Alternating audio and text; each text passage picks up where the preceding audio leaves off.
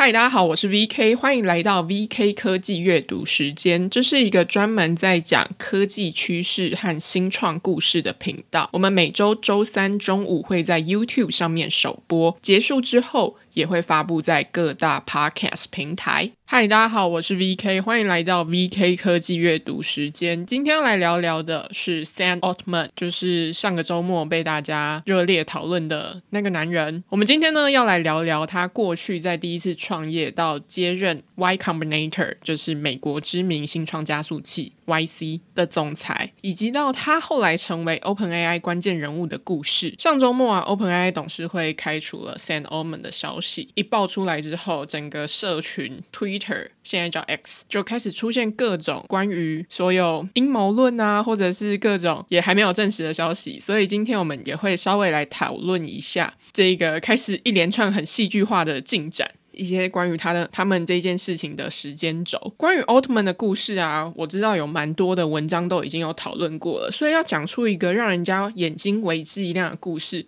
我是觉得还蛮有挑战的。所以今天花比较多的篇幅在讨论说，他过去在 YC 的一些野心，跟这一件事情，其实我们也可以在 OpenAI 里面看到他有想要达成的一些目标，或者是想要实现的愿景。最后呢，我们也会来谈到贾伯斯，他在一九八五年的时候也被 Apple 的董事会给赶出去。这一段故事其实也蛮精彩的，有很多人会说 Sam Altman 的被离职。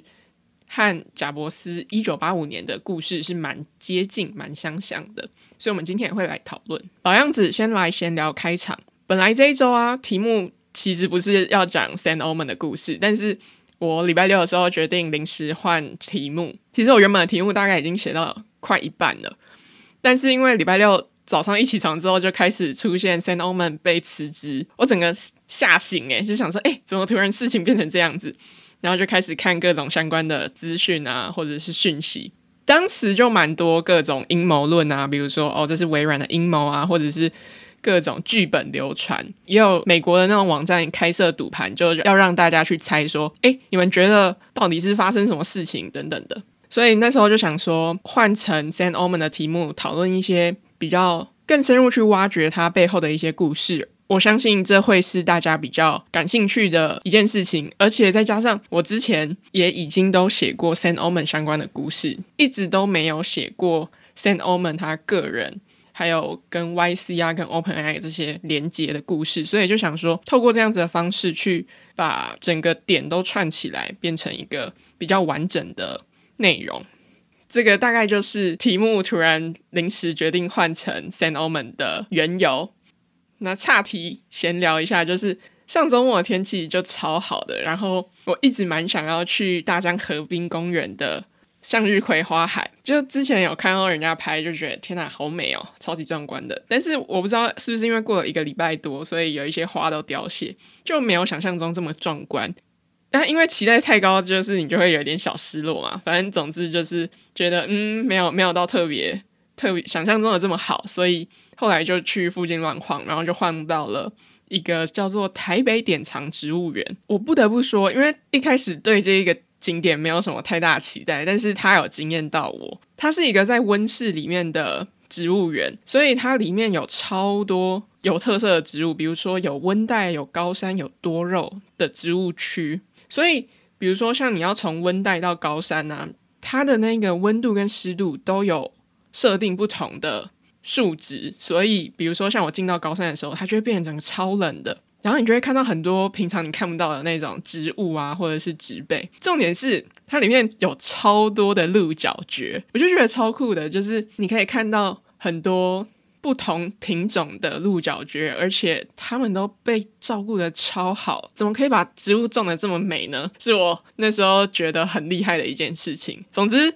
我觉得这是一个超棒的景点。而且它免费，假日的时候还要开，还蛮有趣的。所以如果有兴趣的朋友，可以去台北典藏植物园，是一个上个周末发现很有趣的景点。接着呢，我们就进入今天的主题，聊聊 Saint Omen。要聊 s a n o m a n 之前呢，我们还是要先简单的叙述一下，就是 OpenAI 宫斗的时间轴。这边比较会谈几个关键的时间线跟他们发生的事件。就是从十月十八号啊早上四点的时候，这是美国时间 OpenAI 它就发出了领导层交接的声明，声明里面就表示说啊，Sam o m a n 因为跟董事会沟通始终不坦诚而被离职，并由原本的 CTO 就是 Mira m a r a t i 担任临时的执行长。声明其中呢也提到说，OpenAI 的总裁兼董事会的主席 Greg Brookman 他也要去也要辞去董事会主席一职，并担任总裁，但是 Brookman 就。蛮生气的啊，就后来他在 Twitter 就 X 上面贴了一张他发给 OpenAI 团队的信上，他就写说：“我辞职了。”简单来说，就是他跟 Sam Altman 一起同进退。接着呢，到了当天十一月十八号的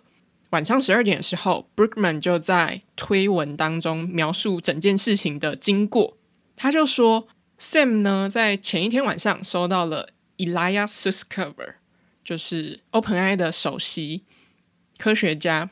他就要求说，哦，他要在中午的周五中午跟他谈谈。然后 Sam 就加入到 Google Meet 啊，这个除了 Greg 之外，其他的董事会都在那里。Ilya 他就告诉 Sam，就跟他说，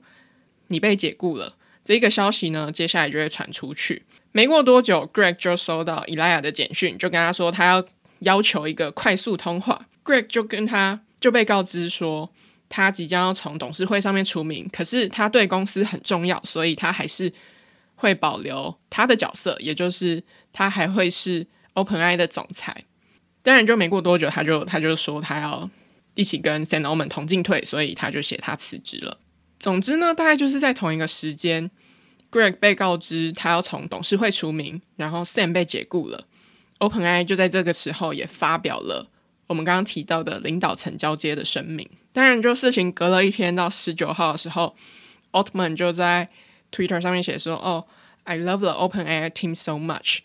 然后河道上面就开始出现 OpenAI 员工啊，开始转发推文，包含 Mira Marati 啊，或者是 Greg Brookman，他都一起转发，然后整排都是爱心。当然，这时候社群上面也流传很多各种的剧本啊，比较多被大家讨论的就是说，Altman 对于打造产品跟加速商业发展是比较有兴趣的，那其他人可能都是在更专注于非盈利目标或是 AI 安全的议题上面。十一月二十号呢，就宣布了新任的 OpenAI CEO，这一个是中午的时候，The Information 跟彭博的一个记者 Emily Chen，他们就在 Twitter 指出说，Amid Shear，他们他是。OpenAI 的新任 CEO，过去呢，他有担任过 Twitch 的前任执行长。下午，微软的执行长呢，Nadella 他就说：“啊，我们非常高兴的分享 Sam Altman 跟 Greg Brookman 还有他的同事们即将加入 Microsoft，一起领导一个新的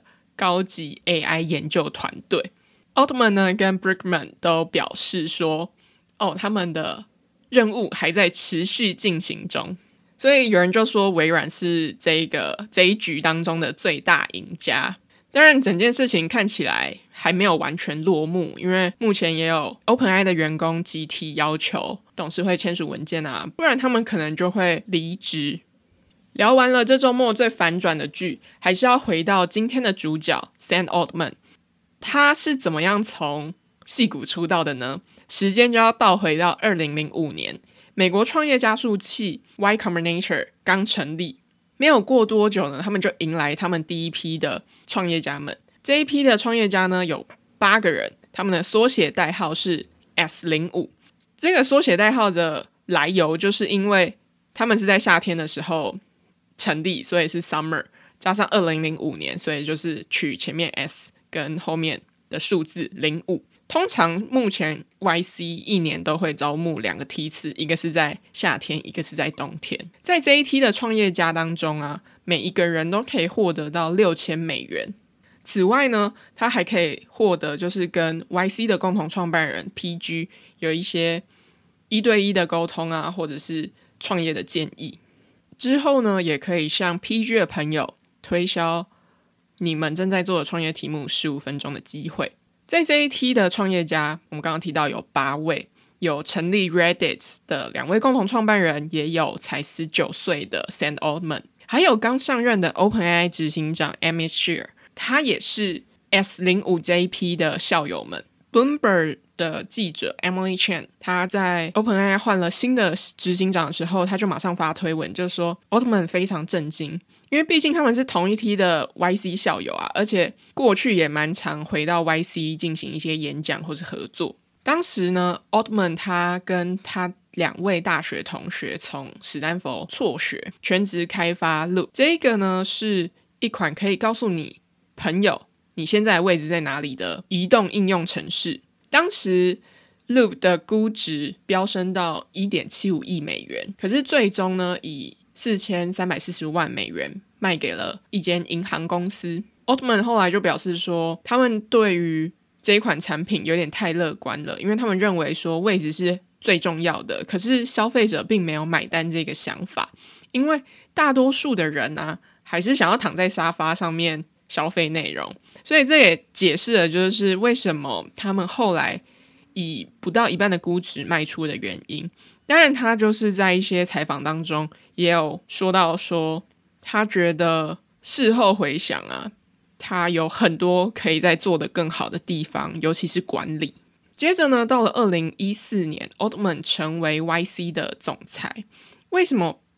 YC 的共同创办人 PG 会选择 Altman？或者是说，为什么会在这个时间点要选择交棒给他？这段故事呢，也蛮有趣的。刚好是因为 YC 成立快要十年的时间，因为他们二零零五年成立嘛，这时候二零一四。PG 跟他的太太 Jessica Livingston，Jessica Livingston 呢也是 YC 的共同创办人之一。因为他们两个已经创业了这么长一段时间，再加上他们的小孩刚出生没多久，所以他们有一点难以兼顾工作跟家庭，所以他们就开始寻找有没有接班人可以接下 YC 总裁的位置。Livingston 就说啊，大家都以为说我们有有一份名单。谁可以经营 YC？然后 Sam 就在最上面，他就说没有这个人选，就只有 Sam。所以其实也可以看得出来，Livingston 对于 Sam 是蛮信任的，蛮看重的。最近他也有发推文，希望董事会能够让 Sam 跟 Greg 回到 OpenAI。他就说：“我在二零一五年成为 OpenAI 的出资者。”的原因不是因为我对 AI 有兴趣，而是因为我相信 Sam。PG 自己也是非常喜欢 Sam，他甚至 PG 自己甚至写了一篇文章，就是在二零零九年的时候有一篇文章叫做 Five Founders，他把他就是写下了他认为最有影响力的五位创办人，这个名单上面包含了 Steve Jobs 跟 Sam Altman，所以他是非常看好 Sam Altman 这一个人的。所以 PG 有一次就在厨房问了 Altman 说：“诶，你想要接管 YC 吗？”Sam Altman 先是给他一个微笑，接着就开始不受控制的狂笑。PG 就说他还没有看过他这样笑。总之呢，最后 Altman 就接下了这个重担，他就成为了 YC 的总裁。A 十六 Z 的共同创办人啊，同时也是创投家的 Mark Anderson，他就表示说，在 Sam 的领导之下，YC 的野心提高了十倍。Altman 在担任 YC 总裁的期间呢、啊，推动了很多的计划跟专案，可以大致总结为两点。第一个就是他投入了更多的资源在基础科学的研究。他认为，如果没有重大的科学进步，就不可能拥有一个价值数兆美元的企业。所以他就成立了一个专门研究各种跟基础科学领域的非营利组织。比如说像是登月啊，或者是合成生物学的议题，他希望让创办人跟研究人员可以一起工作。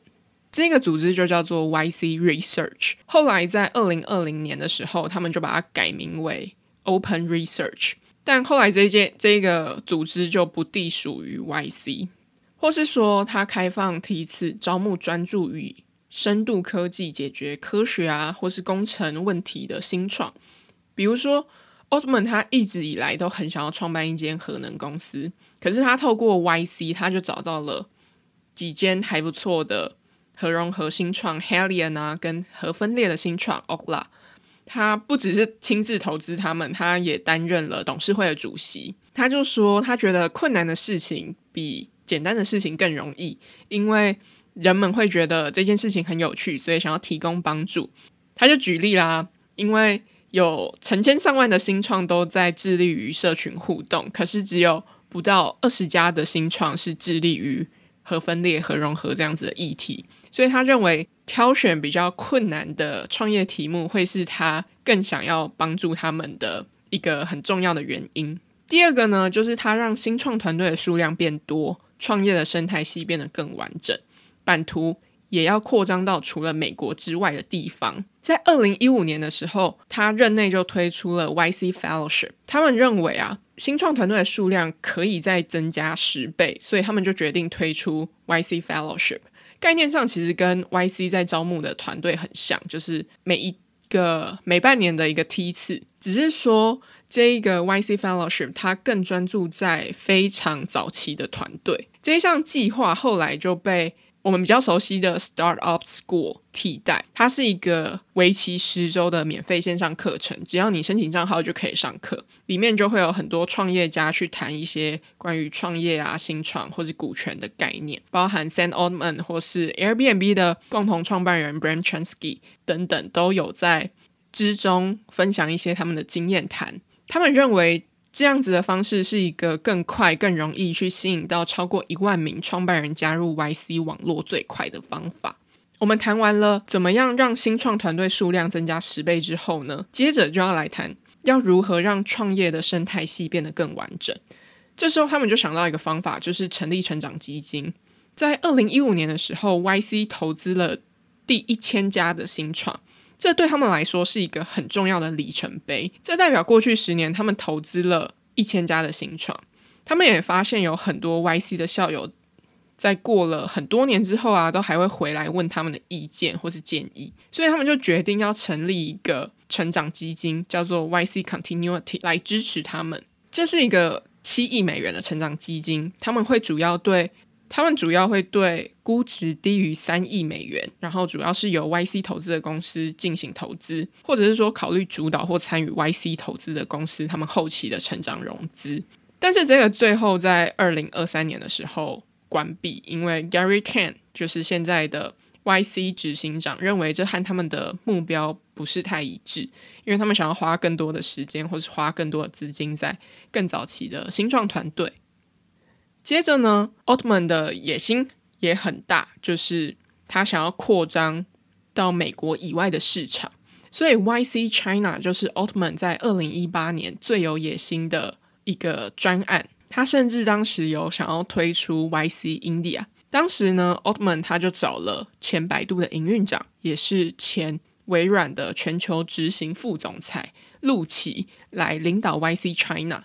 他希望透过加速器，更好的去接触到中国优秀的新创，也想要在中国跟美国的科技公司之间建立一些联系。可是 YC China 只营运了一年多的时间，二零一九年 YC 就宣布说他们退出 YC China。最后呢，陆琪就把 YC China 变成奇迹论坛。这边我蛮同意，刚刚我们前面提到 Mark Anderson 他的观察，就是 Altman 的野心很大。他希望新创团队的数量可以成长，支持新创的创业生态系也可以更完整，版图也可以从美国开始跨到中国。基本上，他任内的五年时间，每一年都有两到三个计划推出，所以不难看得出来他的野心跟他的执行力有多强。当然，有很多人不是很满意。他这样的作风，因为有人就觉得说，在他接任之后，YC 变得很像是一家创投公司，不像是以前大学或者是像家的那种感觉。接着呢，就来聊聊 OpenAI 的故事。没有 Sam Altman，OpenAI 可能也不会被大众如此熟悉，甚至是走到商业化。OpenAI 的成立故事呢，和马斯克有关。马斯克对于人工智慧的态度都一直不太算是很乐观的，他常常持续公开的警告大家，就是说人工智慧可能会带来的一些危险。二零一三年呢，他举办生日派对的时候，就跟 Google 的共同创办人 Larry Page 因为人工智慧的问题争论不休。Larry Page 呢，之前还借过他的沙发给马斯克睡。总之呢，马斯克就是认为说。人类的意识是宇宙中珍贵的闪光，我们不可以让它熄灭，所以要敦促说要建立保护机制，不然人工智慧就会取代人类，到时候人类就会变得无足轻重，甚至是灭绝。但是 Patch 不这样认为啊，他就觉得说，如果真的有这样的一天，其实也就是一个演化到下一个阶段而已。马斯克就超级生气的，他就觉得说，人工智慧的未来不可以被 Patch 给控制。所以 Google 在收购 DeepMind 的时候，马斯克有试图的想要筹资阻止，但是没有成功。所以他就一直在想方法去制衡 Google，不断的在去推广人工智慧安全这件事情，一直都是马斯克他想要做的。所以他在二零一五年的时候，他就找上了 Sam Altman。他之前就已经认识过 Altman 了，在一次聚餐之后呢，他们就决定要成立非盈利的人工智慧实验室 OpenAI，并且呢找上了 Peter Thiel 啊跟 Red Hoffman 提供资金。马斯克就是希望说，其他人可以根据 OpenAI 的软体原始码去开发自己的系统，只要让更多人去使用人工智慧，就有可能避免人工智慧被误用。可是。后来我们都知道马斯克跟 OpenAI 决裂这件事情呢，就必须要倒回到二零一八年的时候。当然，这背后有一些原因，就是第一个是他认为 OpenAI 已经落后 Google 很多了，所以他就提议说 OpenAI 应该要并入特斯拉。这边呢，就是因为马斯克当时也决定在自己的公司去发展人工智慧的技术，包含我们前几集讲的人形机器人 Optimus 跟。开发大脑晶片的 Neuralink，还有模拟人类大脑的超级电脑 Dojo，这一些计划，他们其实本来都是独立的状态。他后来决定把他们整合在一起，这个最终的目标或是最终的愿景跟想象啊，就是他想要开发出通用的人工智慧。所以当时他就觉得说，OpenAI 在技术上落后 Google 这么多，他应该要并到特斯拉里面。可是后来，OpenAI 的团队就拒绝并入特斯拉。我就把时间快转到二零一九年。二零一九对于 OpenAI 是一个很关键的一年，因为他们迎来了执行长 Sam Altman。当时呢，他卸下了 YC 总裁的职务，他就跑到 OpenAI 去当执行长。同样也是在这一年，OpenAI 从 Microsoft 拿到了十亿美元的投资。这一年呢，OpenAI 也是从非营利组织变成有限获利的公司，就是他们有一个结构的设置，变成是一个有限获利的状态。接下来的几年内，OpenAI 就宣布推出 GPT 三跟相关的 API，API 也是一个他们第一个商业的产品，还有 DALL-E 一等等的。到了去年二零二二年十一月底，推出了 ChatGPT，让大家。认识了这一家公司跟它的产品，而 Altman 呢，他也是 OpenAI 走向商业化功不可没的关键，因为 OpenAI 就预计说，二零二三年的收入会是两亿美元，二零二四的收入会到十亿美元。这次 Sam Altman 被辞职，也让很多人联想到一九八五年贾伯斯被 Apple 逐出的历史故事。因为这一段故事我没有到这么清楚，所以我还去翻了《贾伯斯传》啊，跟《成为贾伯斯》两本书，然后交叉比对之后，才对于这一段故事有更深的了解。我那时候看完的时候，我就只有一个想法，我就马上发在 Twitter 上面，我就说：贾伯斯在经历这些的时候，他只有三十岁耶！我觉得好惊讶哦，就是三十岁就承受这种被自己的公司给赶出来的事情。一定会有一种很人生低潮的感觉。总之呢，他在过了十二年之后，他又回到了 Apple，但在这之中，他就创办了专注于高端电脑系统开发的 Next，跟成为皮克斯的最大股东。在一九八三年前呢、啊，Apple 的高层人士就不断的异动，已经换了两任的执行长啊，跟总裁。最后呢，贾伯斯从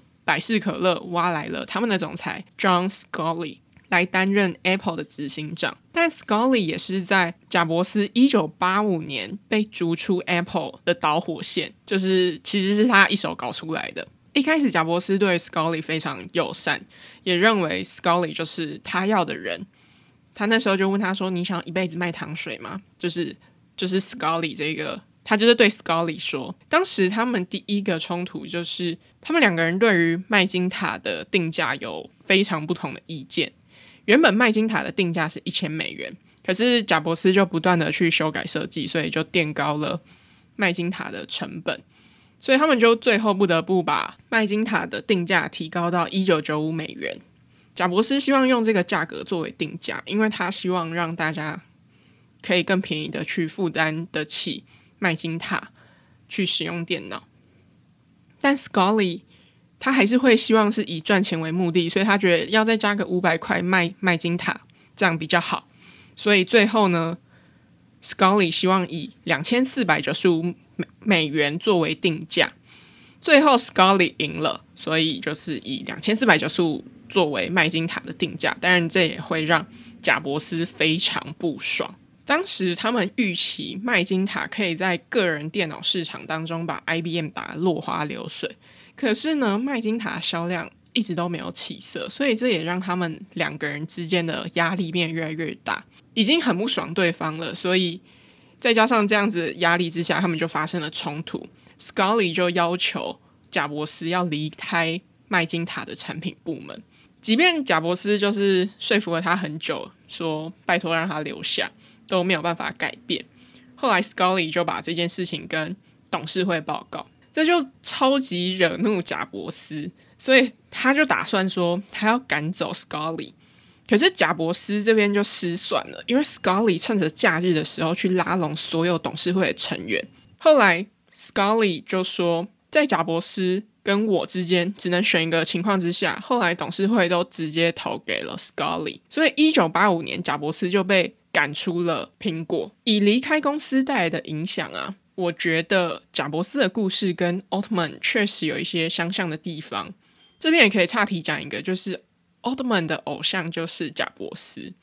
虽然有一些人会觉得说贾伯斯这一这一段历史。跟奥特曼没有到这么像的地方，但是我觉得从以离开公司带来的影响这个角度来看的话，确实可以找到一些蛮接近的。比如说，贾伯斯当时离开的时候，吸引了一群死忠的员工跟着他要离开，去创了 Next，或者是说离开原公司之后创的业都是在跟 Apple 同一个领域，就是开发高端电脑系统。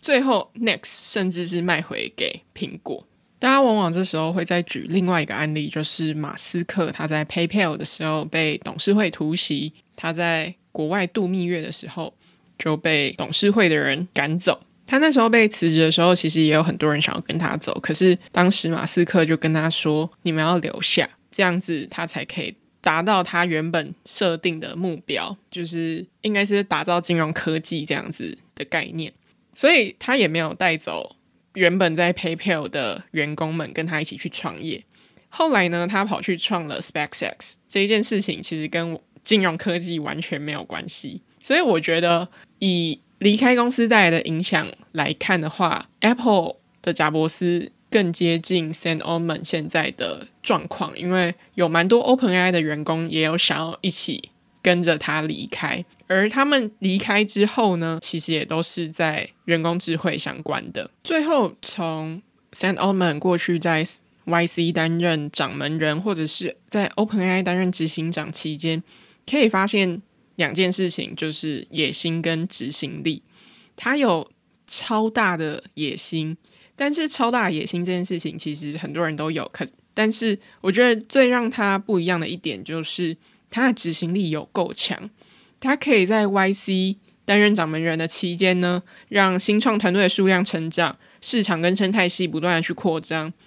甚至他在担任 OpenAI 的期间，他也让 OpenAI 商业化。这是我觉得他展现出来蛮重要的特质是野心。所以最后我想要花多一点的时间来聊聊野心。通常讲到野心的时候啊，大家可能会觉得。它是一个有点正向又有点负向的意涵。如果被人家讲说，诶，你太有野心了，可能就会偏好像比较不好的。某种程度可能就是你要够疯狂啊，比如说像是马斯克说，哦，我要上火星，我要让人类成为跨星球的物种，这就是一个他的野心，而他也正在达成这件事情。奥特曼就在他一篇部落格文章叫做《Hard Startups》提到说，他是怎么样看待野心的。他就说啊，轻松的创业是逆风，艰难的创业是顺风。他这边就是在讲说，像我们刚刚前面提到的，轻松的创业就比较像是专注在社群互动啊，或是社群媒体这一类的。但是艰难的可能就包含说核融合、核分裂，或是人工智慧等等的。他就说，戏骨有一部分的魔力在于，如果你认真看待你正在做的事情。人们也会认真的看待你。他认为这之中有两个关键，就是第一个，你要让自己变得更有野心；第二个，就是对你正在做的事情要有长期的承诺。他就说，让自己变得很有野心这件事情啊，不是说你要做多么不切实际的梦，不是。他说，你要去想出你现在正在做的事情，它最有趣的版本是什么？接着，你为那个远大的愿景努力，而且呢，要有合理的下一步。他就是说，你不会希望第一步是合并公司，第二步是去火星。所以在某一个程度，你也可以把这件事情放在你身上思考说，说你要让自己变得有野心这件事情，就是去思考你可以怎么让你正在做的事情变得是一个有趣的版本。或许这样对于野心的定义，可能就会比较有趣，而且也比较容易达成。以上就是今天谈 San Omen 的内容。喜欢这集内容，欢迎分享给你的家人朋友们。喜欢商业和新创故事，欢迎订阅 VK 科技阅读时间电子报。我们每周周三固定更新 Podcast，欢迎在各大 Podcast 收听。我们下次见，拜拜。